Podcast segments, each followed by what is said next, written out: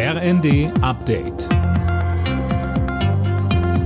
Stündlich neu. Auf den Punkt informiert. Ich bin Johannes Schmidt. Die CDU ist die haushohe Gewinnerin der Landtagswahl in Schleswig-Holstein.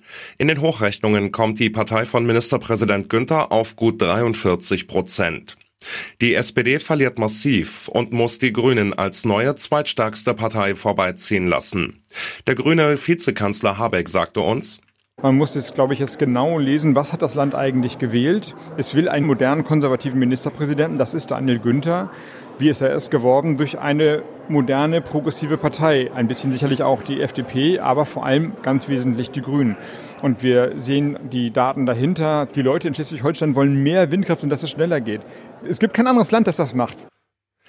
Ansonsten hat die FDP Stimmen verloren, kann sich aber Hoffnungen auf eine schwarz-gelbe Koalition machen.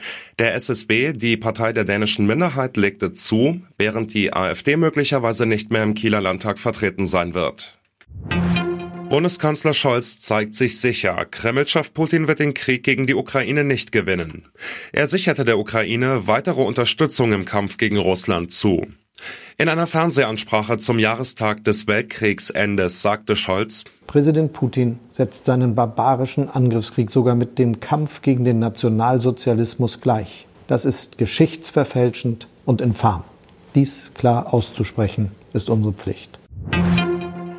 Die G7-Staaten haben sich darauf geeinigt, kein russisches Öl mehr zu kaufen.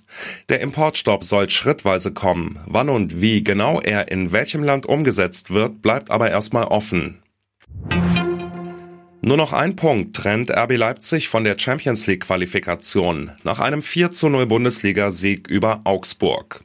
Einen Punkt holen konnte Stuttgart dank eines 2 zu 2 bei Meister Bayern. Und im Spiel Frankfurt gegen Gladbach gab's ein 1 zu 1. Alle Nachrichten auf rnd.de